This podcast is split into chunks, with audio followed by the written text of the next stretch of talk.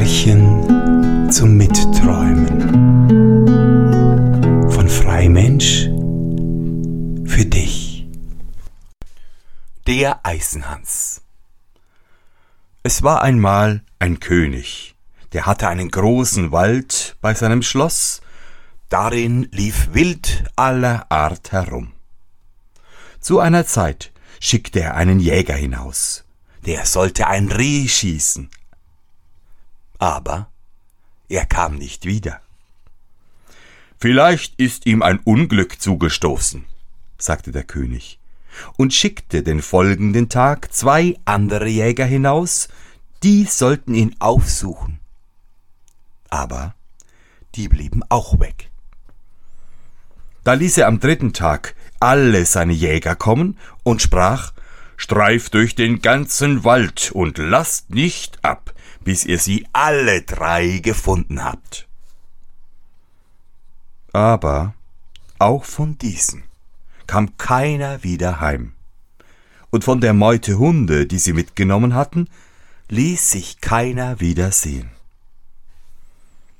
Von der Zeit an wollte sich niemand mehr in den Wald wagen, und er lag da in tiefer Stille und Einsamkeit und man sah nur zuweilen einen Adler oder Habicht darüber hinwegfliegen.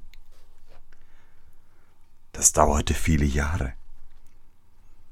Da meldete sich ein fremder Jäger bei dem König, suchte eine Versorgung und erbat sich, in den gefährlichen Wald zu gehen. Der König aber wollte seine Einwilligung nicht geben und sprach, es ist nicht geheuer darin, ich fürchte, es geht dir nicht besser als den anderen, und du kommst nicht wieder heraus. Der Jäger antwortete Herr, ich will's auf meine Gefahr wagen. Von Furcht weiß ich nichts. Der Jäger begab sich also mit seinem Hund in den Wald. Es dauerte nicht lange, so geriet der Hund einem Wild auf die Fährte und wollte hinter ihm her.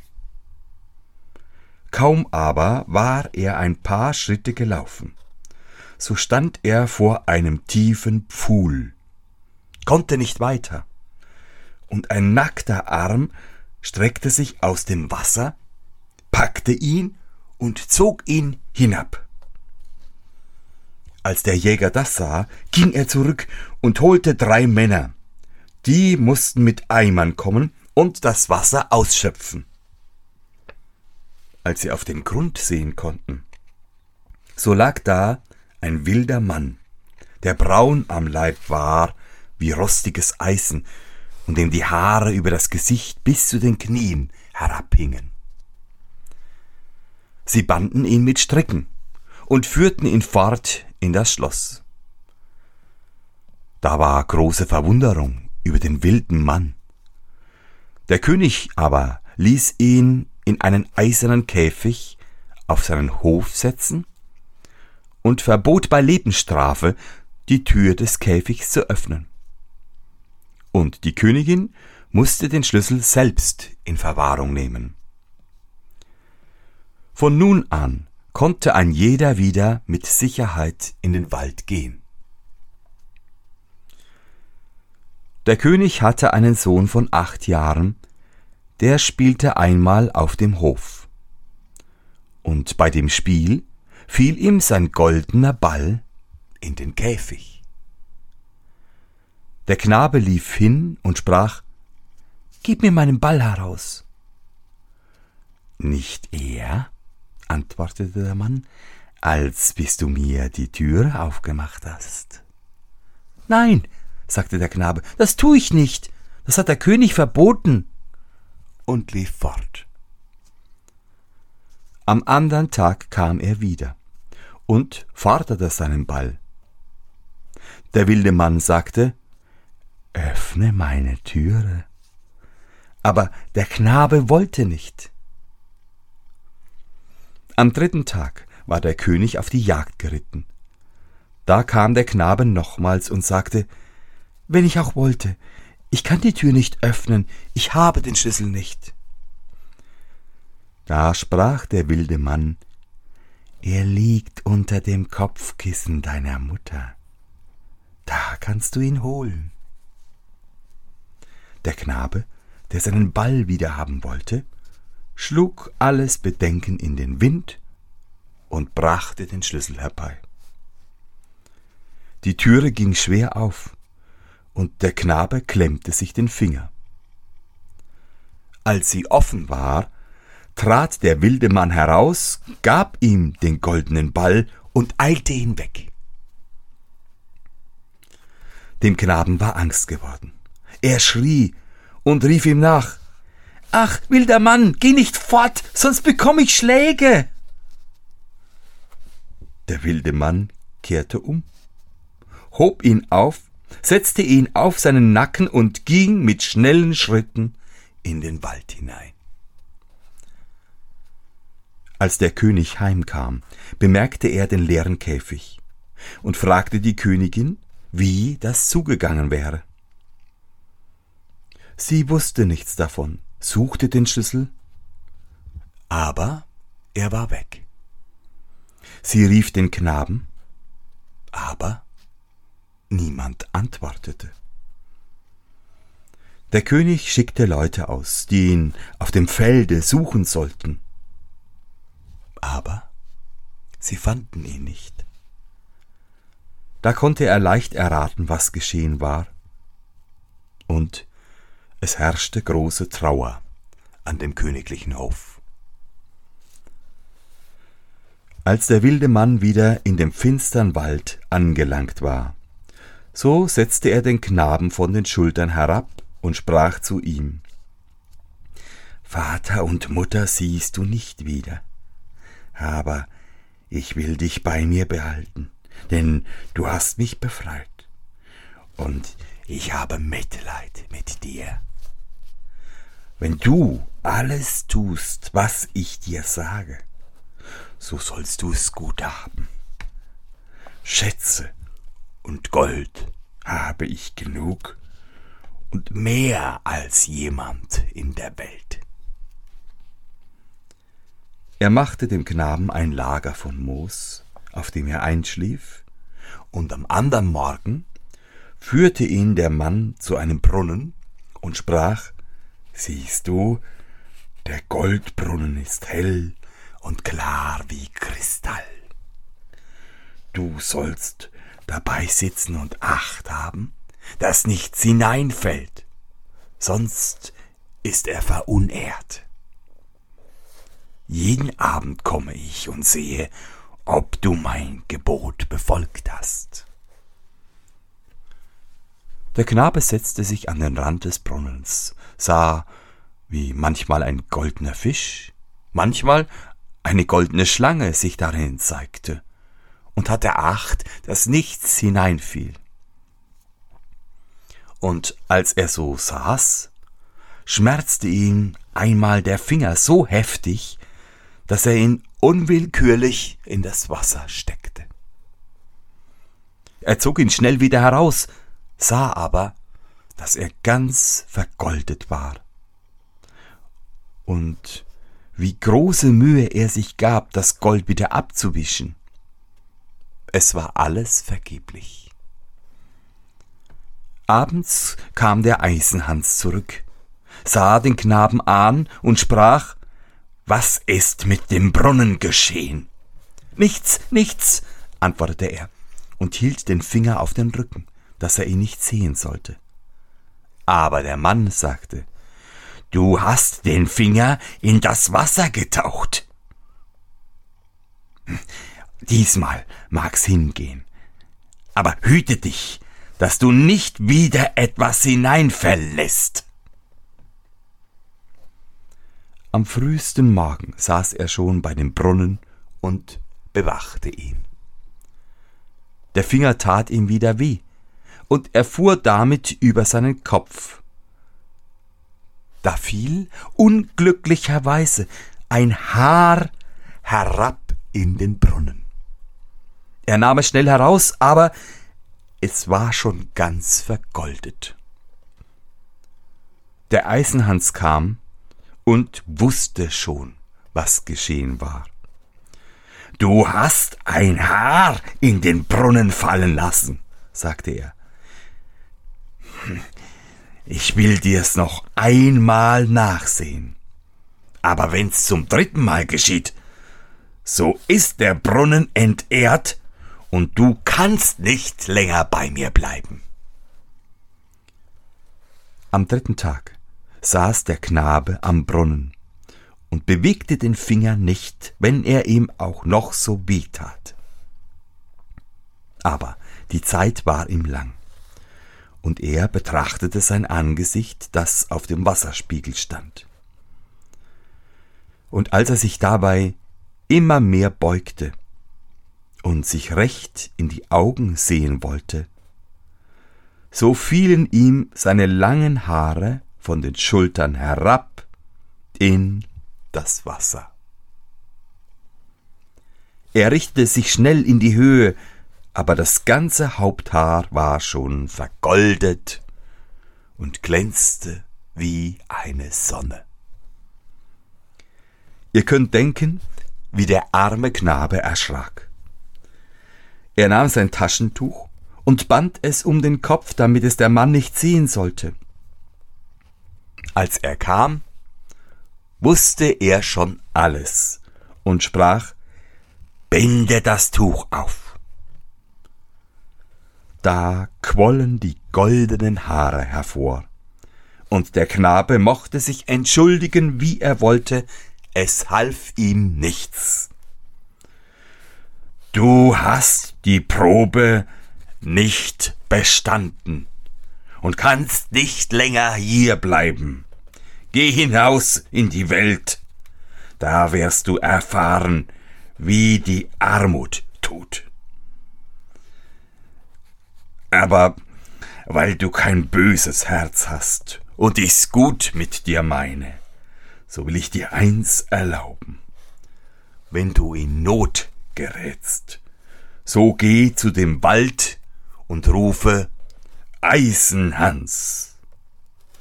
Dann will ich kommen und dir helfen. Meine Macht ist groß, größer als du denkst, und Gold und Silber habe ich im Überfluss. Da verließ der Königssohn den Wald und ging über gebahnte und ungebahnte Wege immerzu, bis er zuletzt in eine große Stadt kam. Er suchte da Arbeit, aber er konnte keine finden und hatte auch nichts erlernt, womit er sich hätte forthelfen können. Endlich ging er in das Schloss und fragte, ob sie ihn behalten wollten. Die Hofleute wussten nicht, wozu sie ihn brauchen sollten, aber sie hatten Wohlgefallen an ihm und hießen ihn bleiben. Zuletzt nahm ihn der Koch in Dienst und sagte, er könnte Holz und Wasser tragen und die Asche zusammenkehren. Einmal, als gerade kein anderer zur Hand war, hieß ihn der Koch die Speisen zur königlichen Tafel tragen. Da er aber seine goldenen Haare nicht wollte sehen lassen, so behielt er sein Hütchen auf. Dem König war so etwas noch nicht vorgekommen, und er sprach Wenn du zur königlichen Tafel kommst, musst du deinen Hut abziehen. Ach Herr, antwortete er, ich kann nicht, ich habe einen bösen Grind auf dem Kopf. Da ließ der König den Koch herbeirufen, schalt ihn und fragte, wie er einen solchen Jungen hätte in seinen Dienst nehmen können. Er sollte ihn gleich fortjagen. Der Koch aber hatte Mitleiden mit ihm und vertauschte ihn mit dem Gärtnerjungen. Nun musste der Junge im Garten pflanzen und begießen, hacken und graben und Wind und böses Wetter über sich ergehen lassen.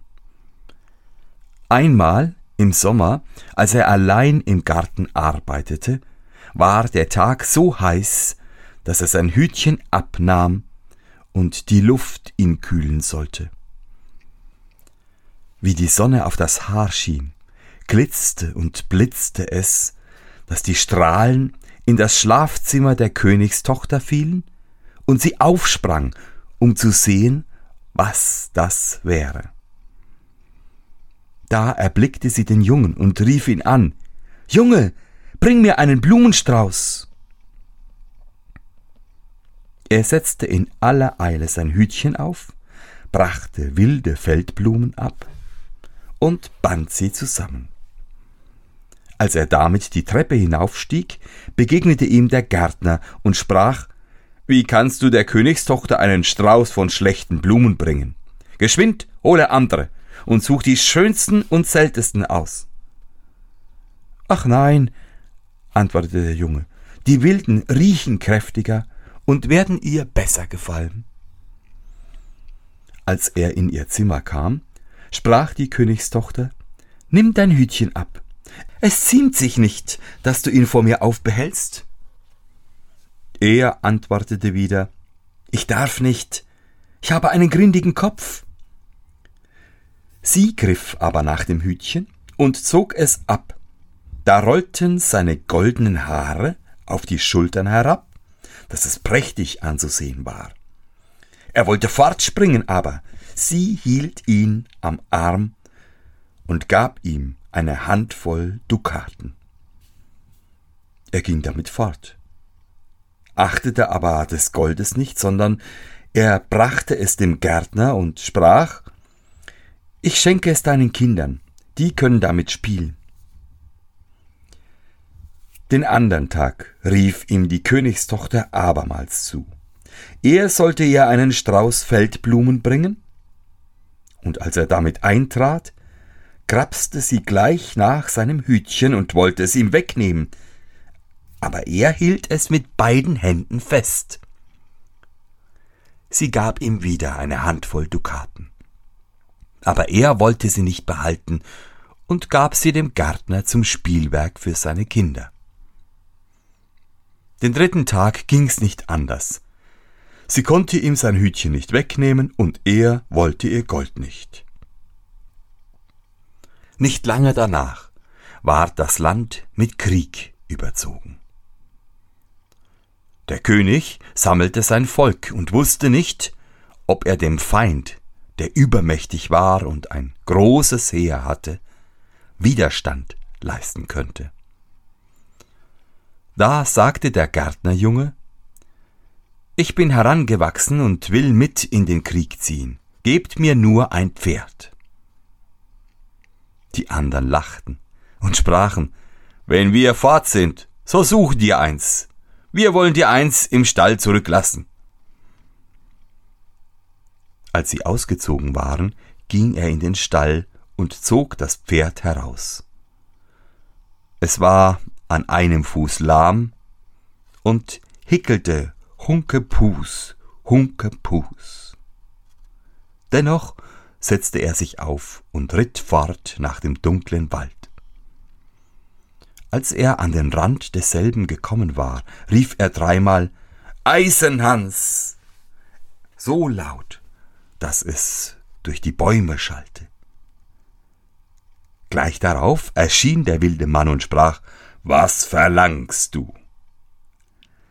Ich verlange ein starkes Ross, denn ich will in den Krieg ziehen. Das sollst du haben und noch mehr, als du verlangst.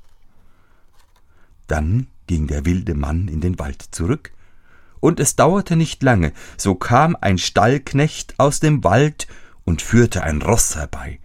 Das schnaubte aus den Nüstern und war kaum zu bändigen und hinterher folgte eine große Schar Kriegsvolk, ganz in Eisen gerüstet, und ihre Schwerter blitzten in der Sonne. Der Jüngling übergab dem Stallknecht sein dreibeiniges Pferd, bestieg das andere und ritt vor der Schar her. Als er sich dem Schlachtfeld näherte, war schon ein großer Teil von des Königs Leuten gefallen. Und es fehlte nicht viel, so mussten die übrigen weichen. Da jagte der Jüngling mit seiner eisernen Schar heran, fuhr wie ein Wetter über die Feinde und schlug alles nieder, was sich ihm widersetzte. Sie wollten fliehen, aber der Jüngling saß ihnen auf dem Nacken und ließ nicht ab, bis kein Mann mehr übrig war. Statt aber zu dem König zurückzukehren, führte er seine Schar auf Umwegen wieder zu dem Wald und rief den Eisenhans heran. Was verlangst du? fragte der wilde Mann.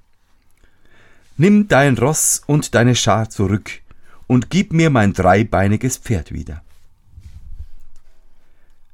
Als der König wieder in sein Schloss kam, ging ihm seine Tochter entgegen und wünschte ihm Glück zu seinem Sieg.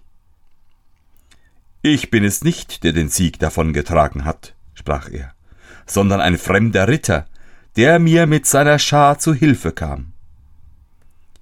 Die Tochter wollte wissen, wer der fremde Ritter wäre. Aber der König wusste es nicht und sagte, er hat die Feinde verfolgt, und ich habe ihn nicht wiedergesehen. Sie erkundigte sich bei dem Gärtner nach seinem Jungen. Der lachte aber und sprach, Eben ist er auf seinem dreibeinigen Pferd heimgekommen, und die anderen haben gespottet und gerufen, da kommt unser Hunkebus wieder an. Sie fragten auch, hinter welcher Hecke hast du derweilen gelegen und geschlafen? Er sprach aber, ich habe das Beste getan und ohne mich wäre es schlecht gegangen. Da ward er noch mehr ausgelacht. Der König sprach zu seiner Tochter, ich will ein großes Fest ansagen lassen, das drei Tage währen soll. Und du sollst einen goldenen Apfel werfen. Vielleicht kommt der Unbekannte herbei. Als das Fest verkündet war, ging der Jüngling hinaus zu dem Wald und rief den Eisenhans. Was verlangst du? fragte er. Dass ich den goldenen Apfel der Königstochter fange. Es ist so gut, als hättest du ihn schon, sagte Eisenhans. Du sollst auch eine rote Rüstung dazu haben und auf einem stolzen Fuchs reiten. Als der Tag kam, sprengte der Jüngling heran, stellte sich unter die Ritter und ward von niemand erkannt. Die Königstochter trat hervor und warf den Rittern einen goldenen Apfel zu, aber keiner fing ihn als er allein. Aber sobald er ihn hatte, jagte er davon. Am zweiten Tag hatte ihn Eisenhans als weißen Ritter ausgerüstet und ihm einen Schimmel gegeben. Abermals fing er allein den Apfel, verweilte aber keinen Augenblick, sondern jagte damit fort. Der König war bös und sprach, das ist nicht erlaubt. Er muss vor mir erscheinen und seinen Namen nennen. Er gab den Befehl, wenn der Ritter, der den Apfel gefangen habe, sich wieder davon machte, so sollte man ihm nachsetzen und, wenn er nicht gutwillig zurückkehrte, auf ihn hauen und stechen. Am dritten Tag erhielt er vom Eisenhans eine schwarze Rüstung und einen Rappen und fing auch wieder den Apfel. Als er aber damit fortjagte, verfolgten ihn die Leute des Königs, und einer kam ihm so nahe, dass er mit der Spitze des Schwertes ihm das Bein verwundete. Er entkam ihnen jedoch, aber sein Pferd sprang so gewaltig, dass der Helm ihm vom Kopf fiel, und sie konnten sehen, dass er goldene Haare hatte. Sie ritten zurück, und meldete dem König alles. Am anderen Tag fragte die Königstochter den Gärtner nach seinem Jungen. Er arbeitet im Garten, Der wunderliche Kauz ist auch bei dem Fest gewesen und erst gestern Abend wiedergekommen. Er hat auch meinen Kindern drei goldene Äpfel gezeigt, die er gewonnen hat. Der König ließ ihn vor sich fordern, und er erschien und hatte wieder sein Hütchen auf den Kopf. Aber die Königstochter ging auf ihn zu und nahm es ihm ab, und da fielen seine goldenen Haare über die Schultern, und es war so schön, dass alle erstaunten. Bist du der Ritter gewesen, der jeden Tag zu dem Fest gekommen ist, immer in einer anderen Farbe, und der die drei goldenen Äpfel gefangen hat? fragte der König. Ja, antwortete er. Und da sind die Äpfel, holte sie aus der Tasche und reichte sie dem König. Wenn ihr noch mehr Beweise verlangt, so könnt ihr die Wunde sehen, die mir eure Leute geschlagen haben, als sie mich verfolgten. Aber ich bin auch der Ritter, der euch zum Sieg über die Feinde geholfen hat. Wenn du solche Taten verrichten kannst, so bist du kein Gärtnerjunge. Sage mir, wer ist dein Vater? Mein Vater ist ein mächtiger König, und Goldes habe ich die Fülle, und so viel ich nur verlange. Ich sehe wohl, sprach der König, ich bin dir Dank schuldig. Kann ich dir etwas zu Gefallen tun? Ja, antwortete er, das könnt ihr wohl. Gebt mir eure Tochter zur Frau. Da lachte die Jungfrau und sprach, der macht keine Umstände, aber ich habe schon an seinen goldenen Haaren gesehen, dass er kein Gärtnerjunge ist, ging dann hin und küsste ihn. Zu der Vermählung kam sein Vater und seine Mutter und waren in großer Freude, denn sie hatten schon alle Hoffnung aufgegeben, ihren lieben Sohn wiederzusehen. Und als sie an der Hochzeitstafel saßen, da schwieg auf einmal die Musik. Die Türen gingen auf, und ein stolzer König trat herein mit großem Gefolge. Er ging auf den Jüngling zu, umarmte ihn und sprach Ich bin der Eisenhans und war in einen wilden Mann verwünscht, aber du hast mich erlöst. Alle Schätze, die ich besitze, die sollen dein Eigentum sein.